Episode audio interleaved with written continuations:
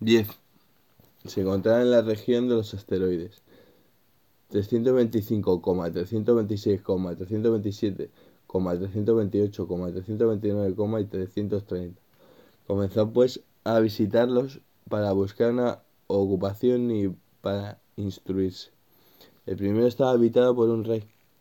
El rey vestido de púrpura y armiño. Estaba sentado en un trono muy sencillo y sin embargo majestuoso.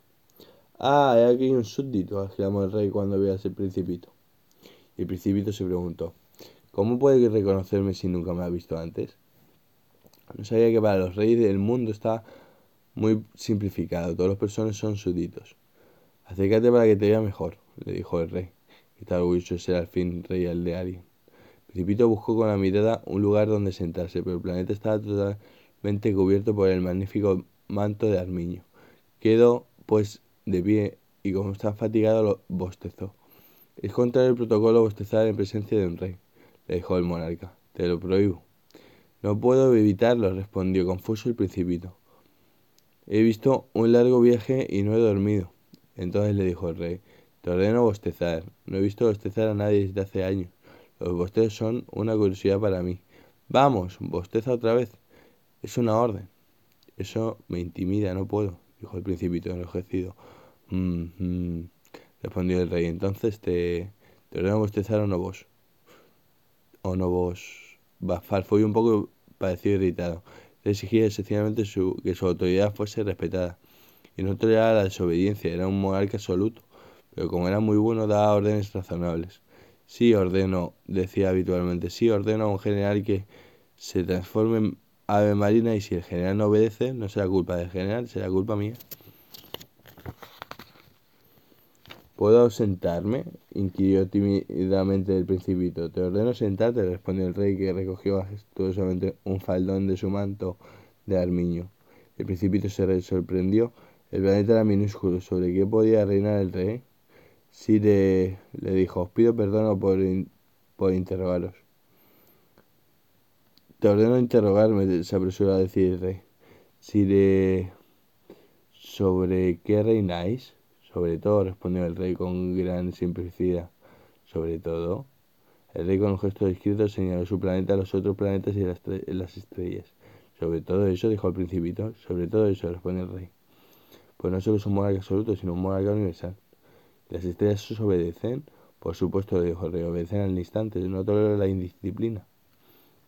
Un poder tan maravilloso, tal maravilló al principito. Si él lo hubiera intentado, habría podido asistir no a 43, sino a 72 o a una 100 o a una 200 puestas de sol en el mismo día, sin necesidad de mover jamás la silla. Y como se sentía un poco triste por el recuerdo de su pequeño planeta abandonado, se atrevió a solicitar una gracia al rey. Quisiera ver una puesta de sol, dame gusto. Ordena al sol que, ponga, que se ponga.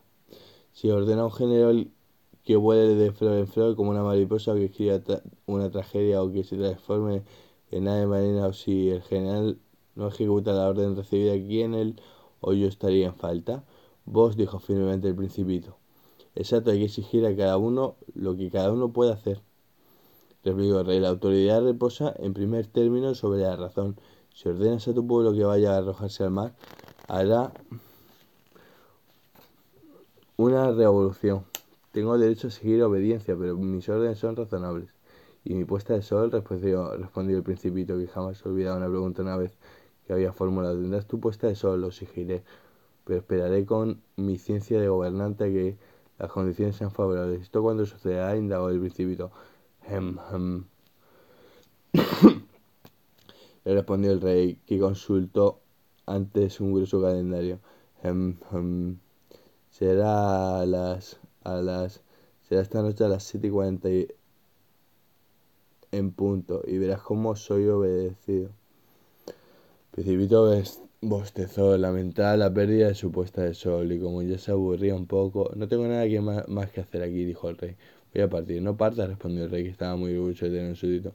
No parta, está un ministro. ¿Ministro de qué? De, de, de justicia. Pero no hay a quien juzgar. No se sabe, le dijo el rey. Todavía no he visitado mi reino, soy muy viejo, no tengo lugar para una carroza y me fatiga caminar. Oh, pero yo ya lo he visto, dijo el principito que se asomó para echar otra mirada hacia el lado opuesto del planeta. No hay nadie allí tampoco. Te juzgarás a ti mismo, respondió el rey. Es lo más difícil. Es mucho más difícil juzgarse a sí mismo que a los demás. Si logras juzgarte bien a ti mismo, eres un verdadero sabio. Yo, dijo el principito, puedo juzgarme a mí mismo en cualquier parte, no tengo necesidad de vivir aquí. Gem, gem, dijo el rey. Creo que en algún lugar del planeta hay una vieja rata. La oigo por la noche, podrás juzgar a la vieja rata. La condenarás a la muerte de vez en cuando, así su vida dependerá de tu justicia, pero la indultarás cada vez que para conservarla, no es más que una. A mí no me gusta condenar a muerte, respondió el principito, y quiero que me voy. No, dijo el rey. El principito, sabiendo concluido su Dios, no quiso afligir al viejo monarca. Si vuestra majestad desea ser obedecido puntualmente, podría darme una orden razonable. Podría ordenarme, por ejemplo, que parta antes de un minuto. Me parece que las condiciones son favorables.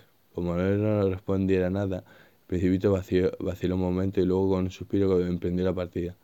Te hago embajador, se apresuró entonces a ir del rey. Tenía un aire muy autoritario. Las personas grandes son bien extrañas, dijo a sí mismo el principito durante el viaje.